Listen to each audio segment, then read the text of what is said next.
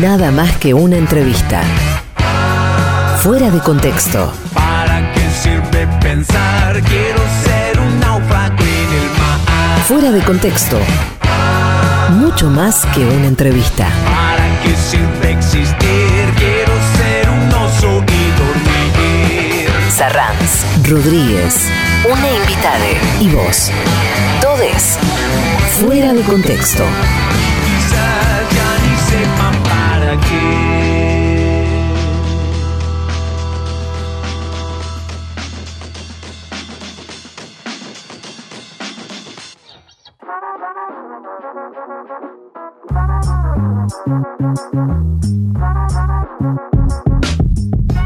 Domingo al mediodía están crepitando algunas brasas y tenés prendida la radio, estás prendido, prendida, prendida al destape por supuesto y arranca una nueva emisión de Fuera de Contexto, este programa que es nada más que una entrevista y mucho más que una entrevista desde Córdoba. Te saludo, soy Emanuel Rodríguez y desde Verazategui te va a saludar ahora el señor Luis Sarranz. Muy buenas tardes para todos y para todas. Aquí estamos comenzando este nuevo Fuera de Contexto. Claro, mucho más que una entrevista porque generalmente la entrevistada, el entrevistado, le entrevistada deja muchísimas cosas para seguir pensando, abordando, reflexionando, incluso accionando sus temas de, en los cuales abordan o son especialistas o, o trabajan y militan desde hace mucho tiempo. Espero que estén tan contentos como nosotros con esta temporada 2022 de Fuera de Contexto. Cambiamos el día, cambiamos la duración del programa también, pero aquí estamos, aquí estamos todos los domingos y como cada domingo, hoy con una nueva conversación. Saben que nos pueden seguir en las redes y pueden eh, ahí expresar el apoyo hacia Fuera de Contexto usando el hashtag Fuera de Contexto en Twitter. Eso es muy valorado, por, sobre todo por el Tano. Hay que decirlo. El Tano valora mucho eh, lo, lo que ocurre ahí en, en Twitter, así que si nos dan una mano con eso, estaremos más que agradecidos. Hashtag fuera de contexto, solo como para avisar que están escuchando, que están haciendo el aguante, qué hacen mientras escuchan, qué están tirando a la parrilla, o si es domingo de pastas, lo, lo que sea. Ahí cuéntenos algo que siempre es lindo saberse escuchados.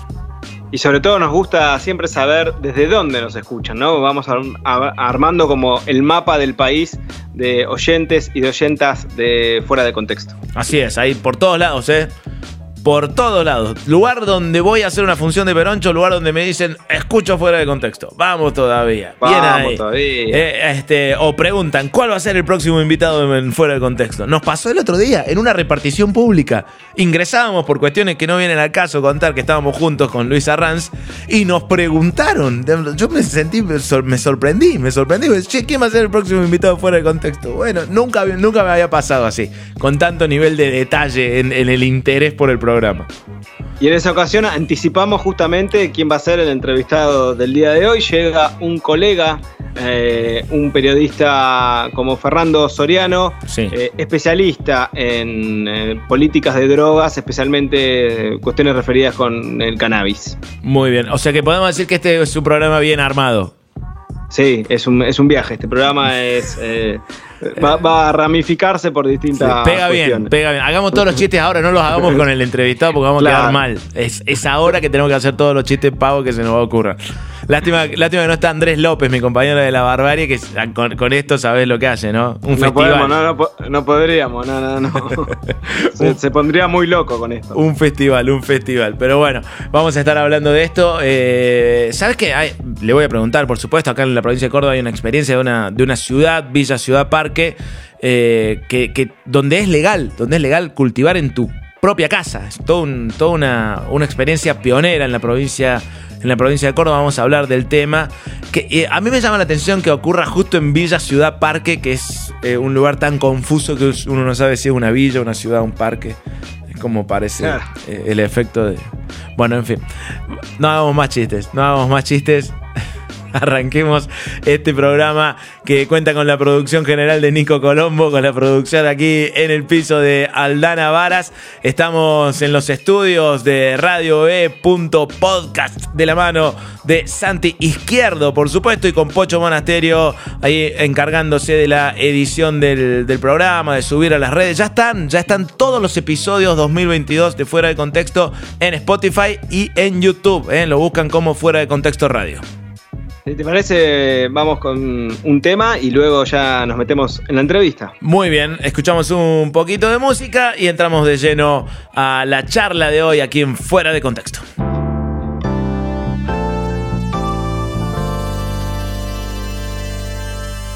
No seas tan pronto mi Mona Lisa, por favor.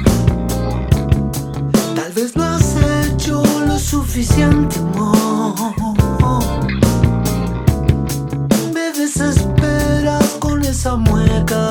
Sin pasión. No sé si ríes o me rechazas, la verdad, amor. Dime que yo sé, que yo sé querer y temes que tal vez no sabré merecer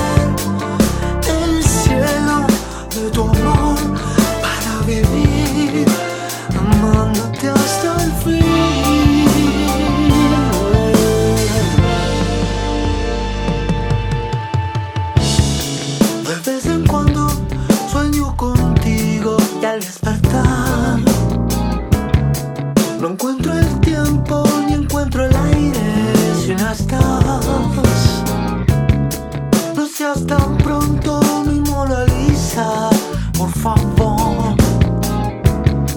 Tal vez no has hecho lo suficiente amor.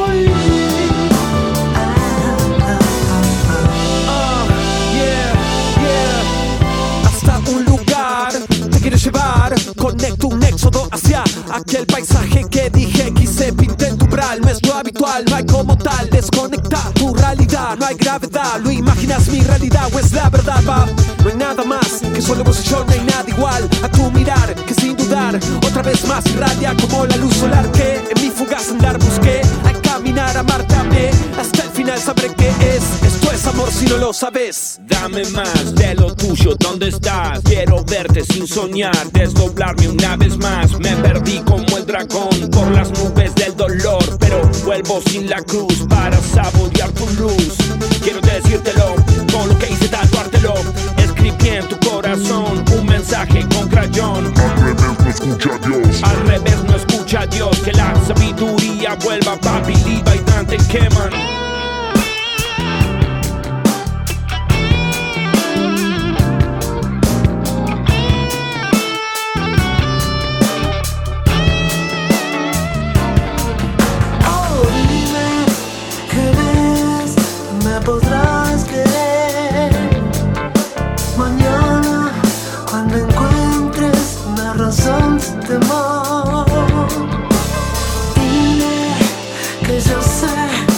que yo sé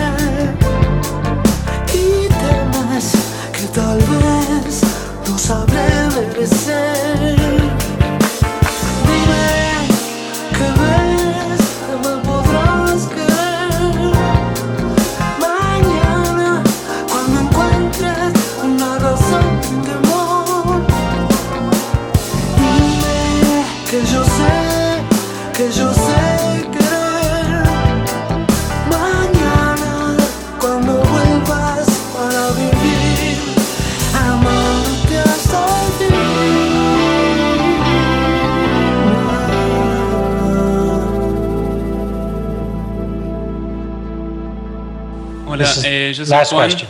ah, de Argentina también, y también me siento muy privilegiado de poder este, ser uno de los pocos argentinos que puedo hacerle preguntas. Ay, y pero ahora voy a contestar yo quería Fuera de contexto. El privilegio de la charla.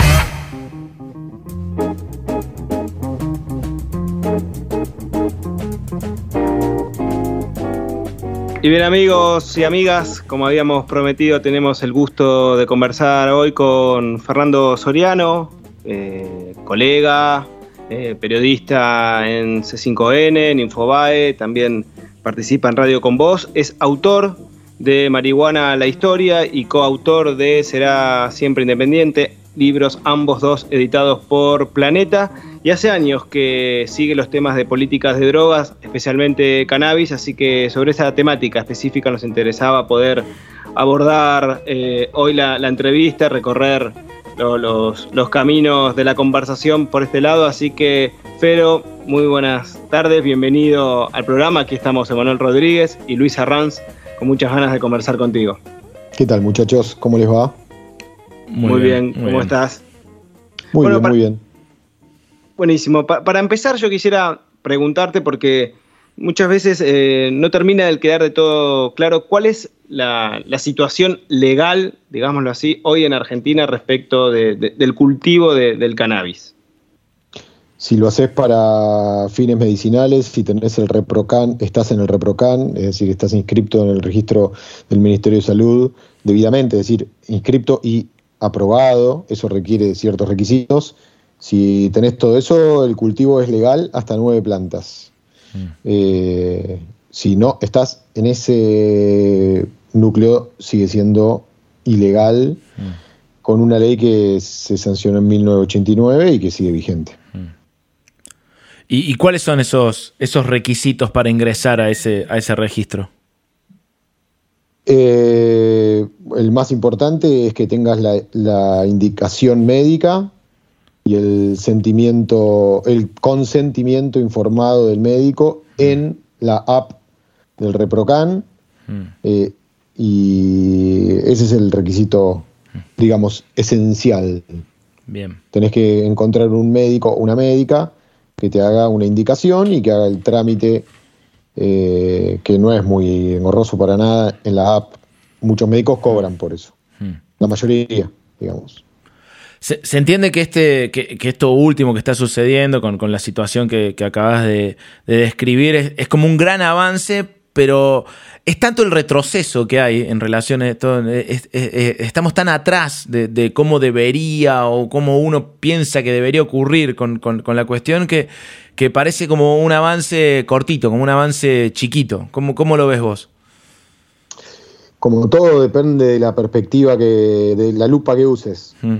Eh, si yo te digo que hace pensar esto como algo posible hace unos años, yo firmaba cualquier, digamos, sigo firmando. Eh, sí, es un atraso, no diría un retroceso, pero sí es un, una demora muy grande, pero pasa en todo el mundo también, digamos, no es algo propio de, de Argentina. Eh, o sea, solo Uruguay, Canadá y, y, la mitad de Estados Unidos tienen legalizado el uso adulto. Y así en Estados Unidos igual es un delito federal, es decir, el, el cambio de paradigma es un atraso global. La, la, digamos, el atraso es que no haya cambiado el paradigma todavía. Igual se avanza, se avanza. Pero bueno, por eso digo, a los ojos de la historia, ¿no? La relación entre el ser humano y el cannabis tiene 12.000 años. La primera referencia a los efectos terapéuticos del cannabis tienen 5.000 años y la prohibición tiene 80 años. Entonces, si mirás así muy para atrás, la, la, la, la prohibición es algo moderno, nuevo. Y ojalá dure poco y sean 100 años y bueno, ahí mirado a los ojos de la historia va a ser un, un terrible momento que nos tocó justo a nosotros vivir. Cuando hablamos de esta prohibición eh, al consumo también, digamos, eh, aparece sin duda eh, la, la, la, guerra contra las drogas, ¿no? Esta política implementada por, por Estados Unidos hace algunas décadas y, y que ha demostrado su, su rotundo fracaso en, en, todo el mundo. ¿Qué, tendría que pasar o, o en este paradigma, este cambio de paradigma que, que en los últimos años vemos eh, que avanza, digamos, de alguna manera un sentido que, que proyecta que esta dimensión de fracaso de la, de la política de, de, de, la guerra contra las drogas, para que finalmente se abandone ese paradigma, que los estados vayan abandonando ese paradigma. ¿Qué tiene que pasar? Sí. Uh, no sé, qué sé yo. Y tiene que pasar mucha, mucha militancia.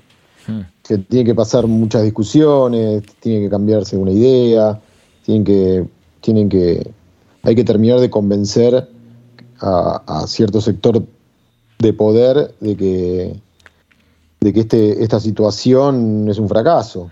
Pero bueno, no es tan fácil. Yo creo que obviamente, o sea, falta menos. Eh, no es la, digamos, pero bueno, uno se sigue. Estamos en un país también que tiene una situación muy complicada, entonces, eh, para peor, existe el argumento bastante instalado de que como con 40% de pobres no puede discutir sobre la legalización o sobre la regulación. ¿Cómo me vanís a hablar de, de regulación si hay 40% de pobres? Bueno, viste, y cuando haya 30, ¿qué? Eh, o sea, es, es, una situación que complejiza un poco más la, la discusión, pero, eh, pero bueno, nada, me parece que lo que falta es, nada, falta un pedazo de camino, va a llegar igual el momento. ¿Cuáles, ¿Cuáles dirías que son hoy en, en Argentina los, los, principales obstáculos políticos para, para profundizar en la, en la, despenalización? Y bueno, ese, eso que acabo de, de, de digamos, de, de, decir en boca mí, o sea, con mi boca, pero como parodiando a un, un, argumento bastante instalado, creo que es una situación. Digo, la frase de Vidal, muy maldicha, torpe, muy, muy torpe estuvo Vidal, digo, porque o sea, no, no, no, pudo construir bien la idea, probablemente producto de, de que no entiende el del tema, quiero decir. Eh, entonces, esa idea de que no es lo mismo fumar su porro en Palermo que en una villa está muy instalada. Bueno, para desinstalarla hay que trabajar sobre argumentos sólidos. Y bueno, eh, políticamente falta eso. Ahora, yo creo que, bueno, cada vez son menos porque hay un cambio de idea, digamos, hay un cambio de cabeza. Hoy, mm. hoy discutir esto entre liberales o no, de más de veintipico, calculo que hay más, más consenso de que, mm. de que la prohibición es absurda de lo que había en mi generación, yo tengo cuarenta y pico. Mm. Y ni hablar de la de mis viejos, etc. O sea, por eso. Digo, eh. ¿Y, cómo, cómo, ubicarías este, este, esta discusión en, el escenario o en el mapa político que, dibuja la, famosa grieta? Eh, ¿Es un tema atravesado por la grieta? Eh, el lugar común, sobre todo que, nos habita a nosotros por ahí como, militantes, es que dentro del campo progresista es un debate que, es mucho más fecundo, con más proclive a, a, a dirigirnos hacia una despenalización total. Y que del otro lado de la grieta como que están más cerrados. ¿Están así? Bueno, no, eh, yo creo que sí, que un poco es así, pero qué sé yo, del otro lado de la grieta hay de todo también. Mm. O sea, y, de este, y, y de, del lado, presumo que estamos más o menos del mismo lado nosotros, eh, también, digamos, te encontrás con, con argumentos. O sea, es transversal, o sea, el desconocimiento sobre el tema es transversal. Bien. Pero sí, creo que hay una posición que tiene que ver con, eh, con los derechos, con la libertad de, para decidir sobre el propio cuerpo, con la afectación de terceros que hay que, que identifica más a un, a un, a un, a un campo progresista, no tan paternalista, como puede ser la derecha progre, mm. tipo la reta. Claro. Ah, sonó, ah. sonó, medio raro lo de derecha progre, pero. no, no, pero se entendió. No, pero. pero, bueno, pero con aspiraciones de. Exactamente. Recién hablabas de, de, este, de la necesidad de, de, avanzar hacia este cambio de cabeza. En ese sentido, sin duda, hay un rol fundamental del Estado, pero también de los medios de comunicación. Vos venís trabajando hace mucho tiempo la, la temática. Eh, ¿qué, qué, qué, ¿Qué apreciás, qué eco apreciás en los medios de comunicación cuando se abordan cuestiones vinculadas con, con, el cannabis, con la marihuana.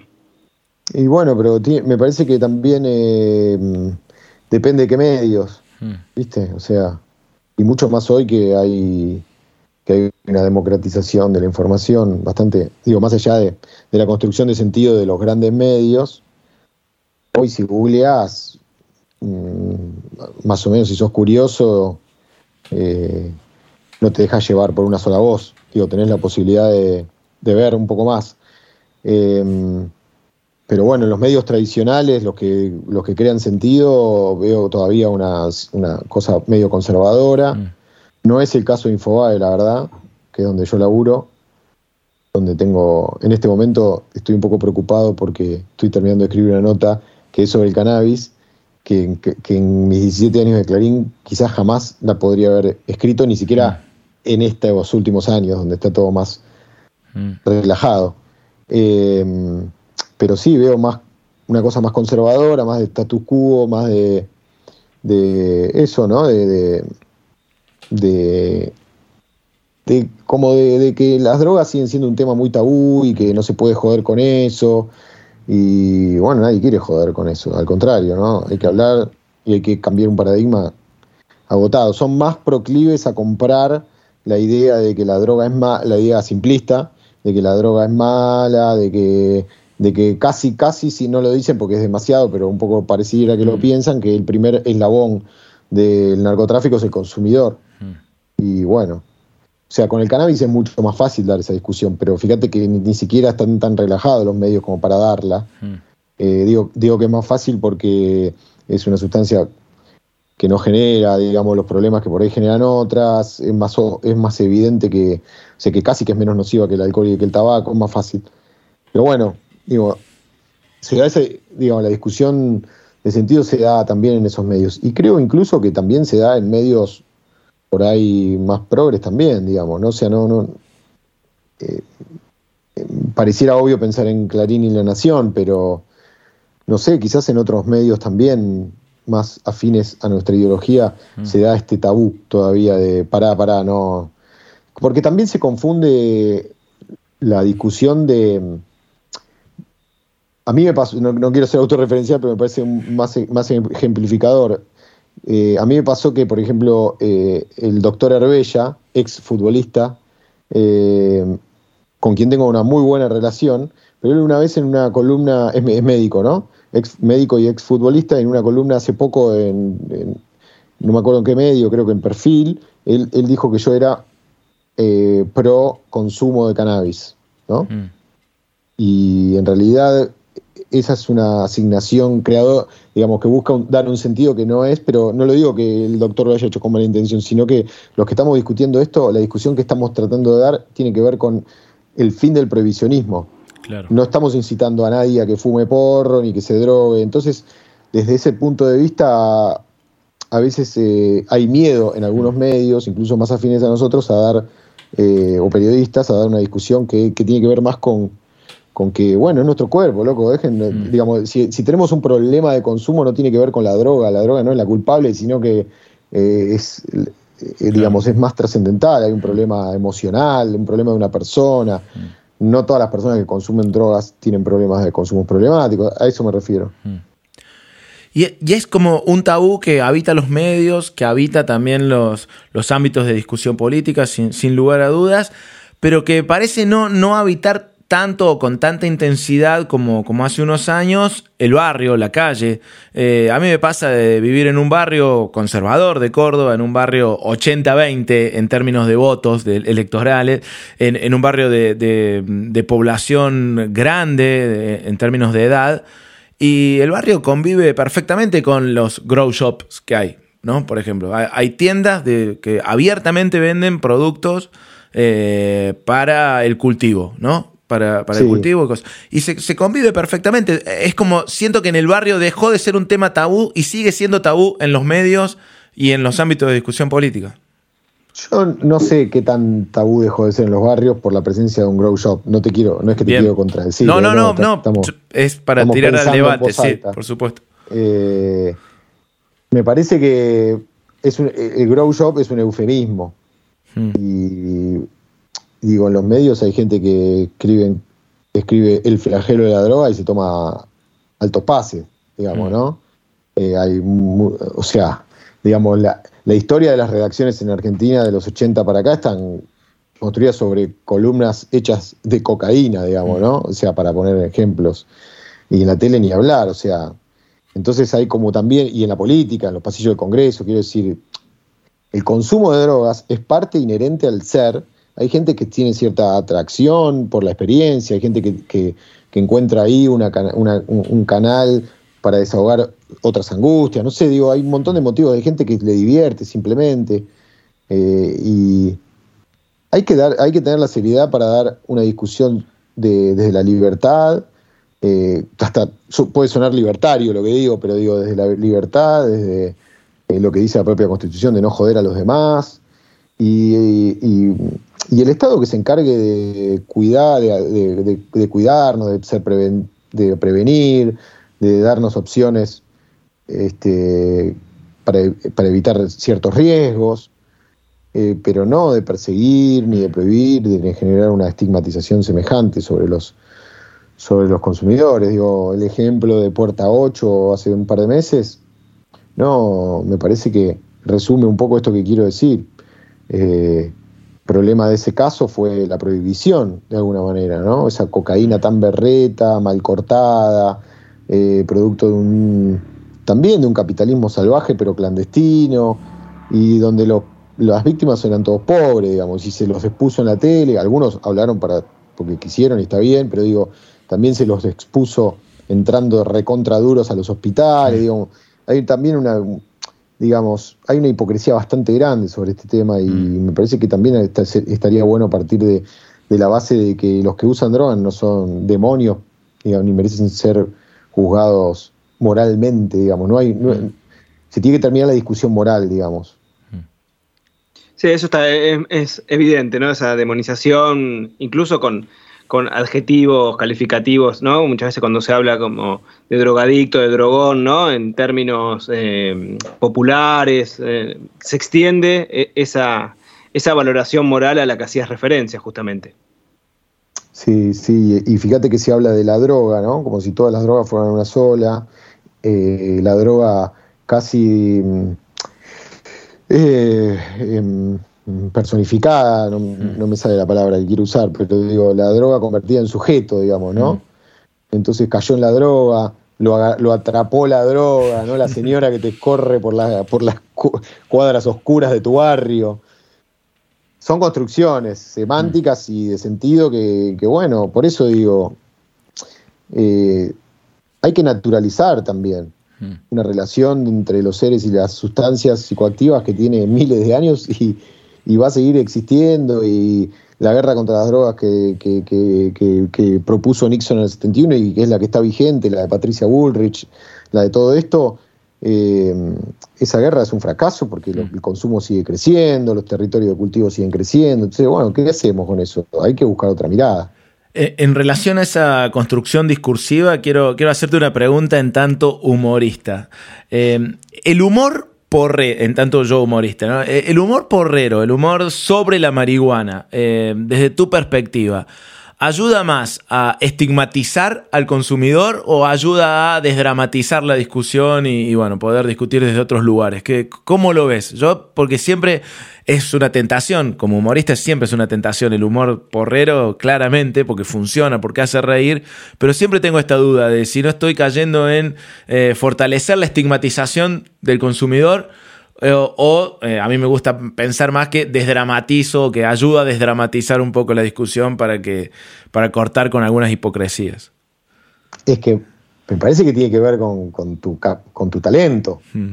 O sea, no es, o sea, obviamente que estoy a favor de hacer humor con prácticamente cualquier cosa, pero eh, tiene que ver con qué tipo de chistes hagas.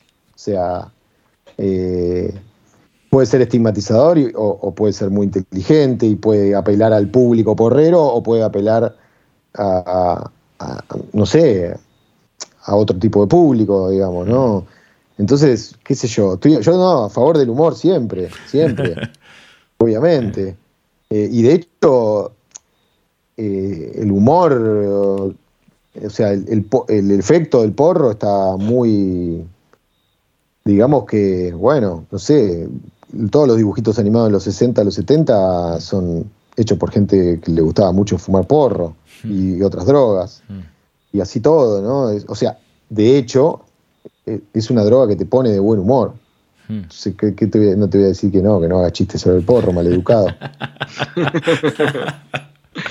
Estamos conversando con Fernando Soriano, periodista eh, de Infobae, de C5N, es autor de Marihuana la Historia, editado por, por Planeta y es uno de los especialistas, un periodista que hace años viene recorriendo cuestiones vinculadas con, el cannabis y con la, política de drogas.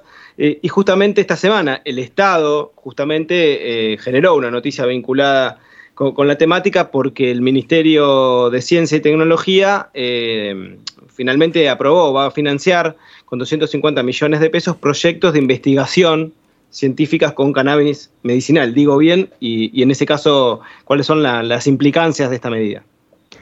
Decís bien, y no sé, eh, las implicancias las veremos cuando a ver qué sale, pero es una cosita, la verdad, todo bien con Filmus, todo bien con las organizaciones científicas del CONICET, eh, RACME específicamente, que es una, un grupo de científicos que están investigando el cannabis.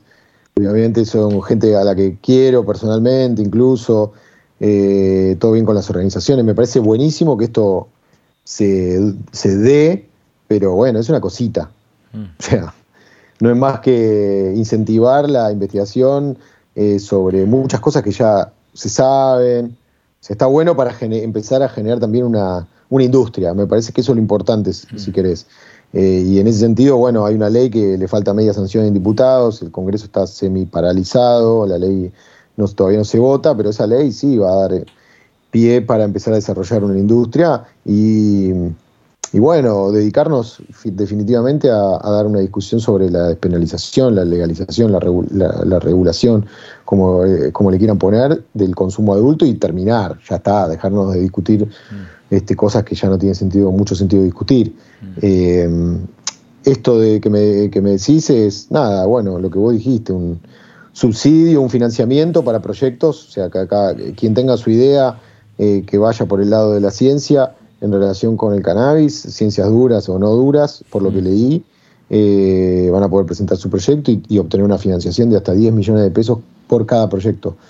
Así que, digamos, eso siempre me parece que está bien, ¿no? Y, y en este contexto pues, económico y también en, un gobierno eh, peronista, kirchnerista, digamos, es, me parece que es acorde, es coherente, digamos, con lo que uno espera, ¿no? Mencionabas al, comienzo de la conversación la experiencia uruguaya. Eh, ¿Cuál es tu, tu, perspectiva, tu, análisis de, lo que significó para, para Uruguay y regionalmente, ¿qué, efectos tuvo? Creo que por ahí había generado una expectativa de, ramificarse y finalmente quedó solo, solo, solo en Uruguay. Pero bueno, eh, a, los fines del debate al menos, ¿cómo, cómo evaluás eh, esa situación? No, bueno, a los fines del debate Uruguay está ahí y, y le va eh, bien con eso. Yo, digamos, no soy un experto en, qué está pasando en el día a día y qué es lo que falta. Sé que hablo con amigos de allá que obviamente sé que, que, no se avanzó más de lo que de lo que se consiguió, que es un montón, obviamente, de hecho es uno de los tres países del mundo, pero digamos, eh, se espera también que, se avance sobre otros puntos que todavía no, ocurre. Pero bueno, es un país que, que propone una visión interesantísima sobre cómo combatir el narcotráfico y cómo atender la salud pública y dinamizar su economía. Y bueno, lo está, en, un punto lo está logrando y, es una muy buena referencia para, digamos, está bueno tenerlos tan cerca, ¿no? Eh, para poder siempre eh, demostrar que se puede, mm. que se puede. Em, eso. Y, estás al tanto de, la experiencia nacional de, Villa Ciudad Parque, esta localidad cordobesa, donde se ha logrado la, despenalización del cultivo doméstico? Eh, vos sabés que una cosa, ¿no? Primero estuve ahí hace un mes y no mm. sabía de esto y cuando volví me enteré, o sea que me dijo que me quería morir. Mira. Me dijo que me quería morir porque, y de hecho bueno, me, escribió alguien de ahí, pero yo ya no estaba ahí, bueno, no importa. Lo que no, no indagué demasiado, me suena raro que esté mm. despenalizado en un lugar porque es un delito federal. Mm. No sé bien cuál es la normativa. Mm. Eh, es la verdad, no, no, no, no te puedo dar una opinión porque no sé exactamente qué y de alguna manera me genera dudas eh, de, que, de que se pueda hacer algo que no se puede en otros lados, por, por el carácter federal de la ley. Sí, sí, es, es eh, una, una, particularidad de ahí de, de Villa Ciudad Parque. Eh, de hecho, está en nuestra agenda el, el, intendente de Villa Ciudad Parque para, para preguntarle bien cómo, cómo resolvieron eso, cómo, cómo es exactamente lo, lo que está sucediendo allí. Pero bueno, me, me, resulta muy gracioso que hayas estado ahí este, y, y que no te lo hayan contado. Eh, en fin, es gente estuve, también. Estuve ahí estaba la fiesta del vino, el, claro. justo el sábado que estuve ahí, eh, eh, pasamos con mi pareja, estuvimos un rato mirando ahí, qué sé yo, y mm, cuando llego al hotel o al otro día me escribe por Instagram este pibe, que creo que es Leo, no me acuerdo, eh, y me dice, che, vos estabas ahí en el... Y sí, no lo podía creer, y después me contó, pero me contó medio por arriba, o sea que no... Hmm. si hubiera estado un día más me quedaba, me quedaba para para conocer de qué se trataba, obviamente, increíble. Sí, es eh, una con un permiso del Ministerio de Salud. Eh, el cultivo doméstico, cannabis, eh, fue, fue pionero, fue en 2010, finales de 2000, no, a principios de 2020.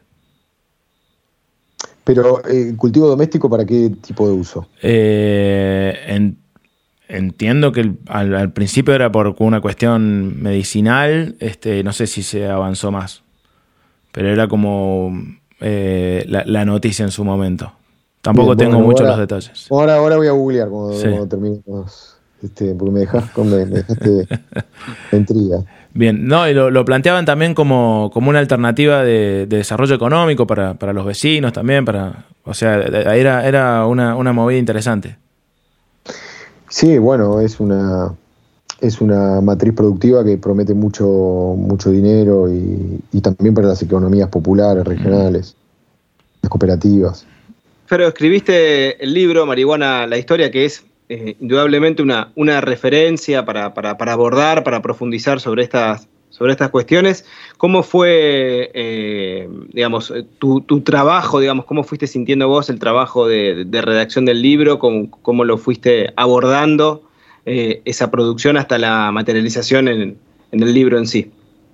Trabajé dos años y medio, eh, investigué mucho así, tipo lectura, archivo, este, cosas de afuera, libros, e hice muchas entrevistas acá y, y bueno, nada, yo quería hacer un libro que, que pudiera contar historias de una, de una planta medio así como vedada, ninguneada, y, y tratar de, de, de, esto un poco de lo que venimos hablando, de naturalizar eh, la relación entre el ser humano y la planta, eh, en Argentina y en el mundo. Y bueno, coleccioné así, fui, fui encontrando historias y, y es un libro de 27 historias, algunas entrelazadas, casi, casi cronológicamente, que arrancan en, en ya te digo, en, la, en, el inicio de la agricultura, pasan por las comunidades orientales, mm. las culturas orientales de hace miles de años, se cuenta toda la expansión del cannabis al, al, alrededor del mundo hasta llegar acá, Belgrano, Rosas, el rock, la cultura, bueno, mm. este, los Beatles, eh, hay de todo, hay de todo. Acá eh, tengo que corregirme la, la, la, pregunta, porque la verdad que lo hice, hice de, con desinformación. La noticia de Villa Ciudad Parque tiene que ver con que es la, la, primera municipalidad que tiene autorizada la producción estatal de cannabis medicinal. Van a coordinar la administración de aceite de cannabis a pacientes desde la propia municipalidad. Viste que ahora eh, va, va, por ahí, va por ahí la, la cosa. Me Buenísimo. corrijo y pido disculpas. muy bien. Bueno, Fero, la verdad, un, un, un, enorme placer haber podido conversar con vos y profundizar, y, y además, eh, digamos, de profundizar, conocer más sobre estas cuestiones, como estamos hablando, muchas veces son tabú en los medios, y, y entonces siempre viene bien poder, poder ampliar eh, estas conversaciones eh, y, y producir sentido al respecto. Placer, chicos. Gracias por el llamado. No, muchas gracias a vos por tu tiempo. Un abrazo grande. Fuera de contexto. Mucho más que una entrevista.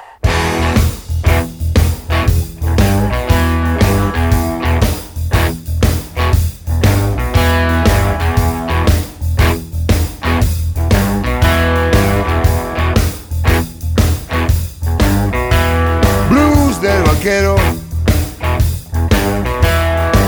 Sé que en esta vida te volveré a encontrar.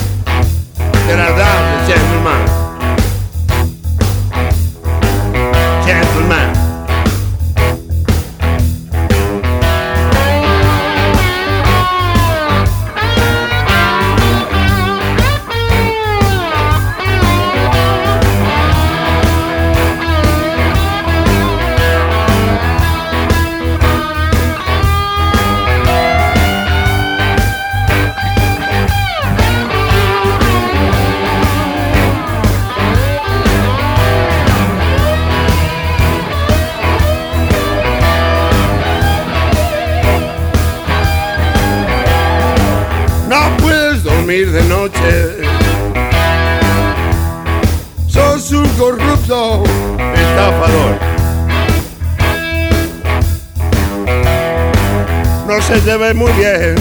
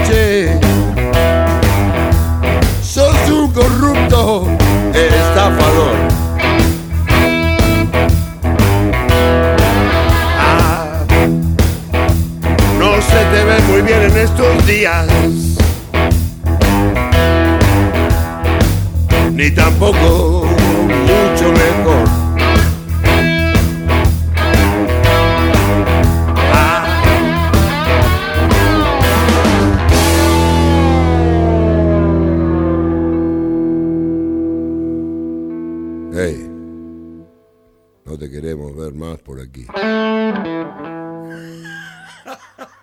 Nada más que una entrevista. Mucho más que una entrevista. Fuera de contexto. Todo se presta.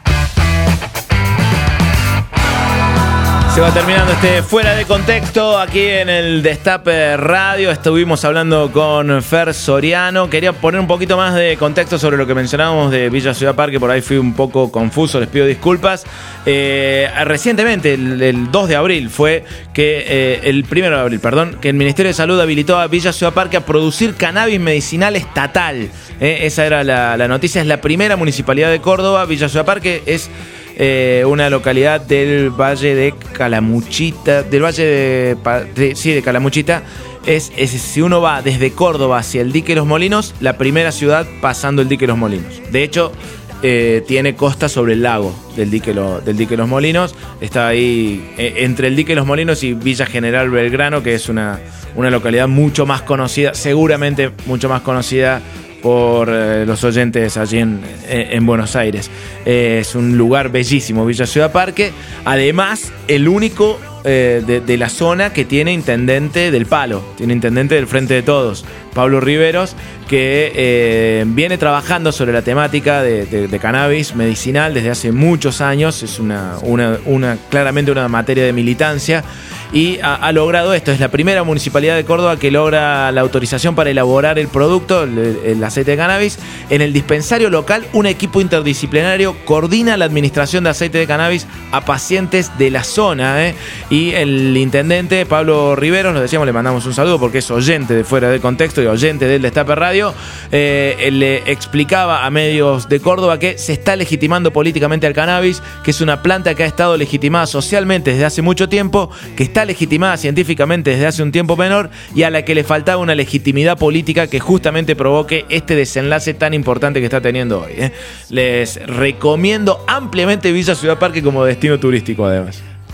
Y además vamos a, justamente para hacer, eh, para, para acentuar esta precisión que estás dando Emma, vamos a compartir el enlace de esta información a través de nuestras redes, como para que también se pueda circular esta noticia, porque evidentemente es poco conocida, si incluso eh, un especialista en la, materia como, como Fero no, le- le- desconocía lo- Sí. los detalles. Los Eh, en sí. ese sentido me, me parece que era importante el interés nuestro también era poder abordar estas, estas temáticas que son muchas veces tabú, como decíamos, eh, en- los medios de comunicación que, que no se logran eh, abordar con, con cierta profundidad y bueno, poder justamente reflexionar, conversar a- al respecto del mismo modo que como lo hicimos la semana pasada con Tilda Rabi para hablar de, de Palestina, ¿no? Cuestión que ciertamente en los medios de comunicación siempre genera eh, cierto tabú que, que- que impide que sea abordado de, de- de la manera y de la profundidad que, que amerita.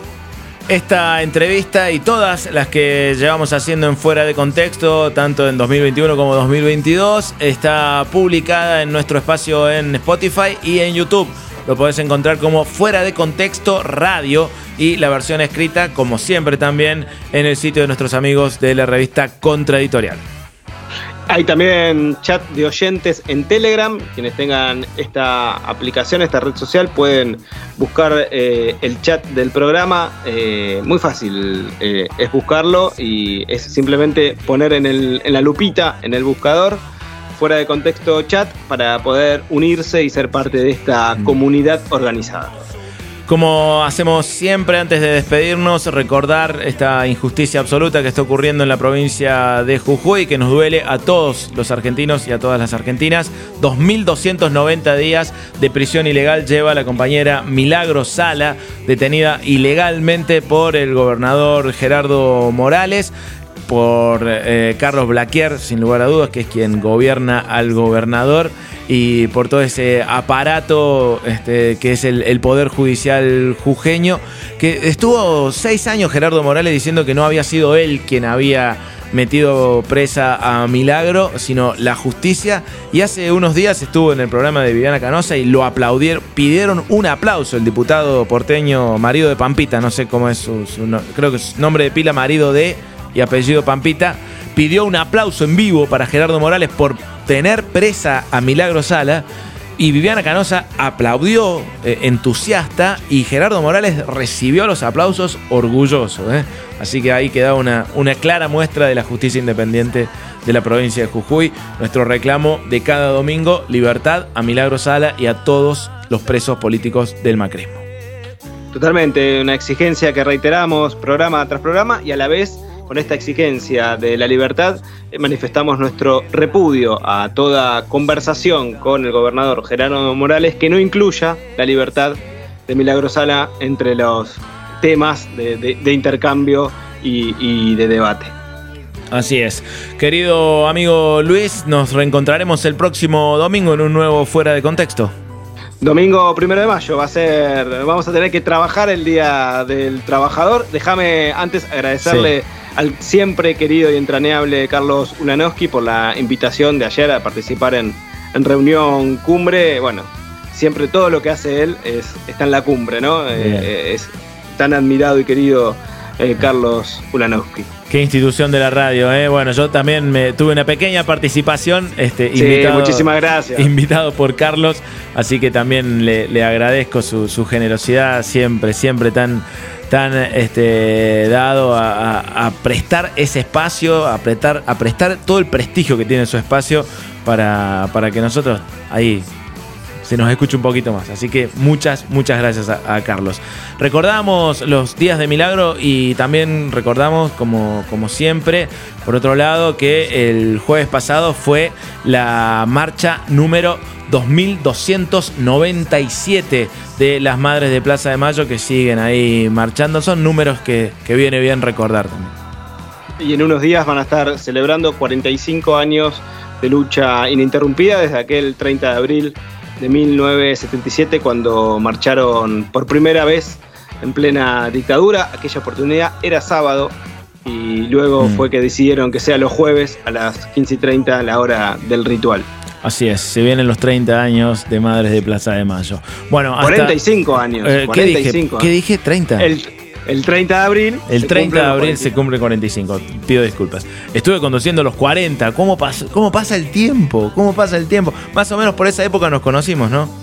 Sí, sí, exactamente. Mm, Creo que un tiempito antes de, de esa fecha. Bueno, nos estamos yendo por las ramas porque se terminó este fuera de contexto. Hasta el domingo que viene, querido amigo. Nos vemos, un abrazo grande.